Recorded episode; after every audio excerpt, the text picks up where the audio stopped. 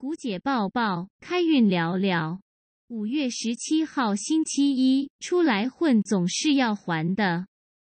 该上的班，该完成的工作，就算心累也得做。日子是无聊的，又或是美丽的，但防疫仍旧是此时此刻最重要的课题，没有之一。先试着让自己由内而外的成熟靓丽起来。在这非常时期，在家多读几本书，线上学习，而不只是逛网路。错过的电影节目也可以在家看上几部。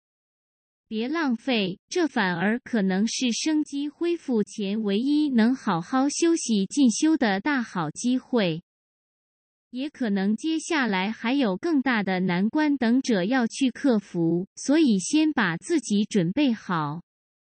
至少健健康康，好好呼吸就是最珍贵的了。口罩戴好戴满，减少不必要的出门和群聚。跟古姐约好咯，啾咪。